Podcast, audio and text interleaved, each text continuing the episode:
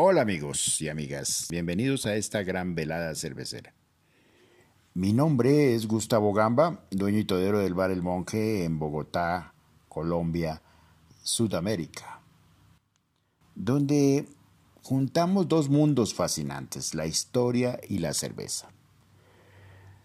Para nosotros es un placer poder acompañarlos el día de hoy y espero poderlos entretener.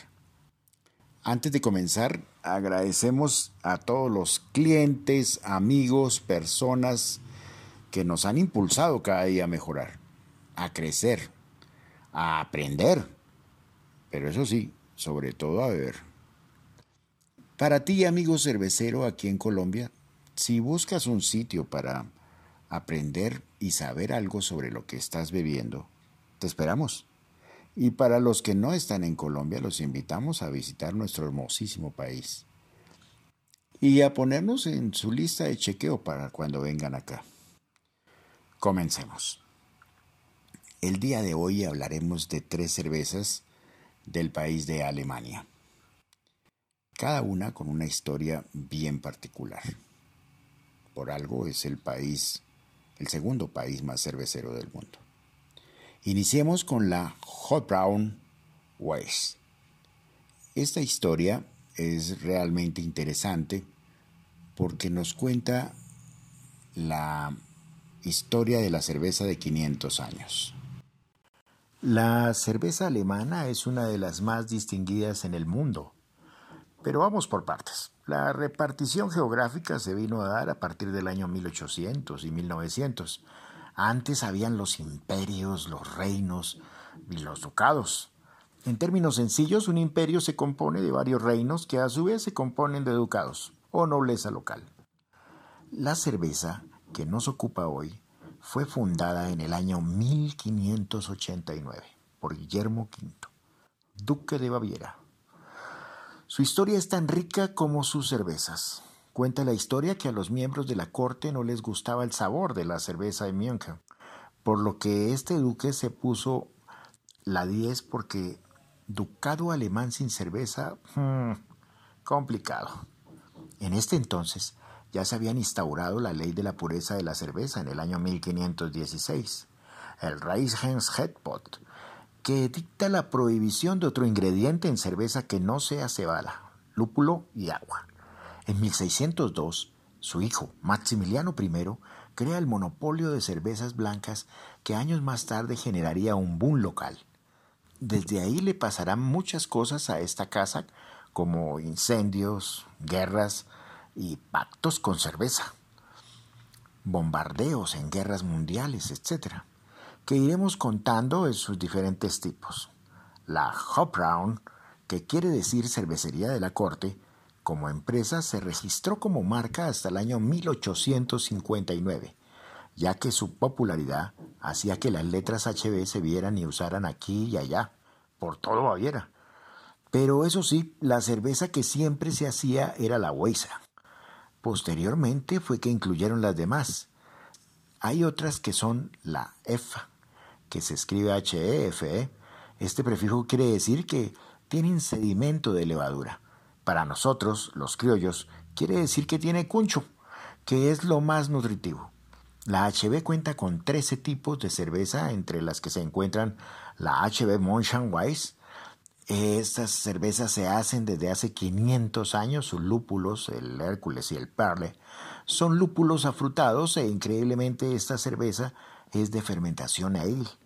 Llega a 5.1 grados de alcohol y en su casa matriz, que queda en el centro de Mionca, plasmada en su botella, es una casa grandototota y es muy, muy apetecida por todos los tomadores de buena cerveza.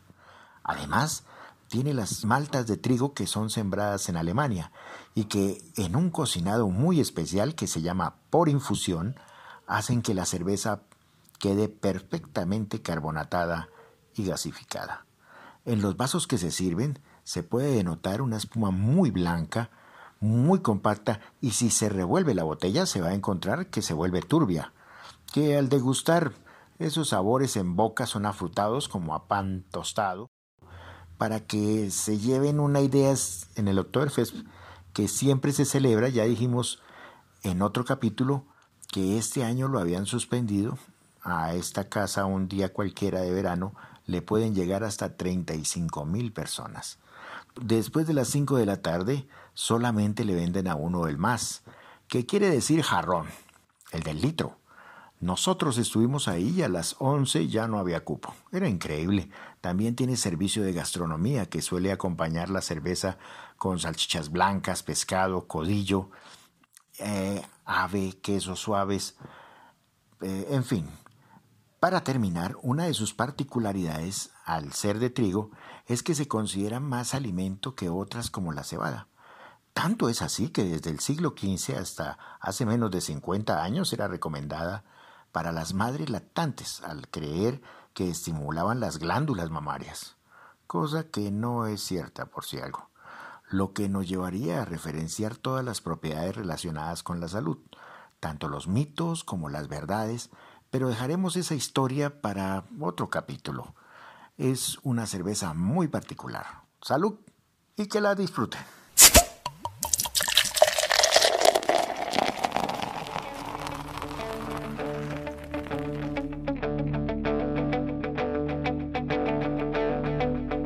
Ich warte seit Wochen auf diesen Tag und tanz vor Freude über den Asphalt, als wär's ein Rhythmus, als gäb's ein Lied, das mich immer weiter durch die Straßen zieht. Komm dir entgegen, dich abzuholen, wie ausgemacht zu derselben Uhrzeit, am selben Treffpunkt wie letztes Mal. Durch das Gedränge der Menschenmenge bahnen wir uns den altbekannten Weg entlang der Gassen zu den Rheinterrassen, über die Brücken bis hin zu der Musik. Seguimos con otra sorprendente cerveza, la Benedictiner. Esta historia es de abadías de 700 años. Nos tenemos que ubicar en el municipio de Etal, en Alemania, que distingue el monasterio de los monjes benedictinos o la abadía de Etal. Este monasterio fue fundado en el año 1330 por el emperador Lucho, Ludwig el Bávaro, o Luis IV, donde según la leyenda, al regreso de su coronación su caballo se arrodilló tres veces en el sitio donde se construiría la abadía. Desde entonces, por su ubicación estratégica, tuvo que hacer frente a varias guerras, siendo disuelto en el 1803 y refundado en 1900.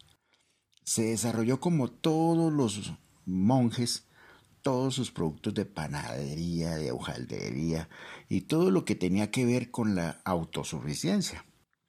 Estos monjes hacían unas cervezas espectaculares que datan desde más de 400 años. Se llaman las cervezas benedictinas, benedictina, benedictina, que su fábrica se fundó o se mudó realmente en el año 1609. Y el fin era que los monjes oraran mucho, trabajaran mucho y leyeran. Es el buen gusto por las cosas lo que refleja la cerveza benedictina. Todo esto, junto con, el, con la armonía entre los monjes y la naturaleza, son claramente destacados en su página web oficial. Es una Weiss blanca de trigo, muy bien hecha, dorada, con una espuma blanca, llega a 5.4 grados de alcohol. Encontramos tres versiones más, la que viene sin alcohol, la gel y la dunkel. En la Benedictiner de trigo, los monjes siembran su propio lúpulo, las levaduras, las maltas, el trigo, resultando una cerveza muy apetecida. Se sirve en los vasos largos, su espuma es de burbujas pequeñas y los sabores que tienen son especiados. Estos sabores pasan por una efervescencia lemonesca inicialmente, para luego pasar a sentir la dulzura de la malta, con la suave amargura, con notas de cáscara de naranja, hierbas montañosas y sutiles tonos tostados. Es un sabor muy particular. Ya cuando usted la termina pasando el último sorbo de la cerveza siente un sabor muy ligero, amargoso. Yo diría que se tiene un sabor más bien como endulzado, como dulzón en el fondo. Todas estas características la hicieron acreedora al Premium Gershmas Award o sabor premium con tres estrellas por el International Taste Institute en Bruselas en el 2019. Aparte de esto, se ha multiplicado mucho por el mundo, pero para llegar a eso tuvo que hacer una alianza con una gran empresa, la compañía Bitburger, para su distribución a nivel internacional, ya que no tenía la capacidad de exportación. En este momento se ha aliado con otras cervecerías, por lo que la Bitburger tiene un grupo bastante grande de cervezas. Es una cerveza muy bien hecha, tiene tintes agrios y ostenta una muy buena posición dentro de las cervezas de trigo de la región de Baviera. Finalmente, concordando con los creadores, es una cerveza que se disfruta mejor en la misma manera en que se genera, al tomarse un buen tiempo para ello. Salud y que la disfruten.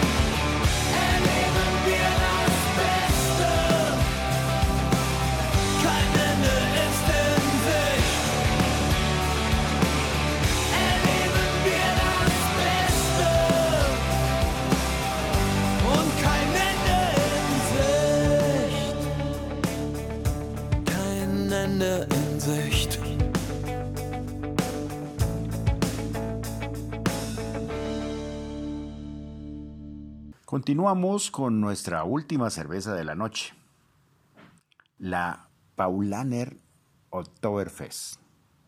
Esto hace una fiesta de esta charla.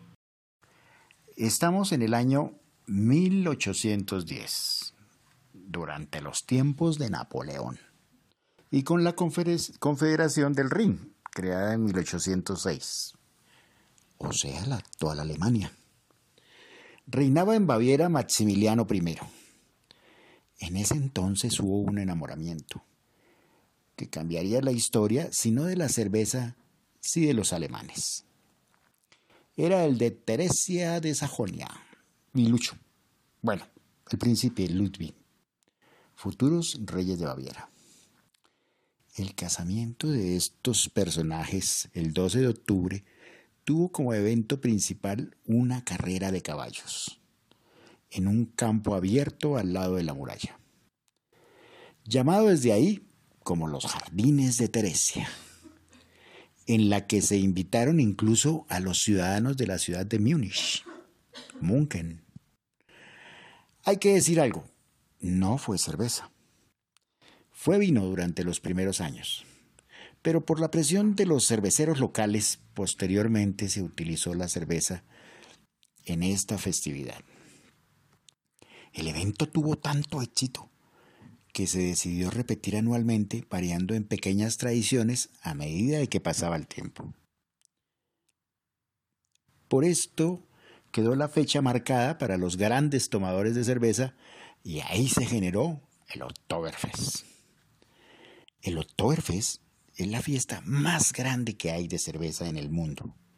Sus números lo dicen todo. En el 2019 estuvimos haciendo un trabajo de campo en este evento y nos dimos cuenta que vendían para 7 millones y medio de personas más de 10 millones de litros de cerveza.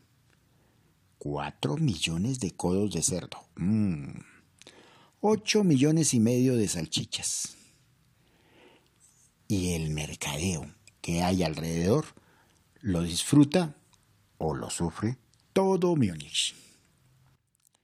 A propósito, el Oktoberfest del 2020 desafortunadamente ya se ha cancelado.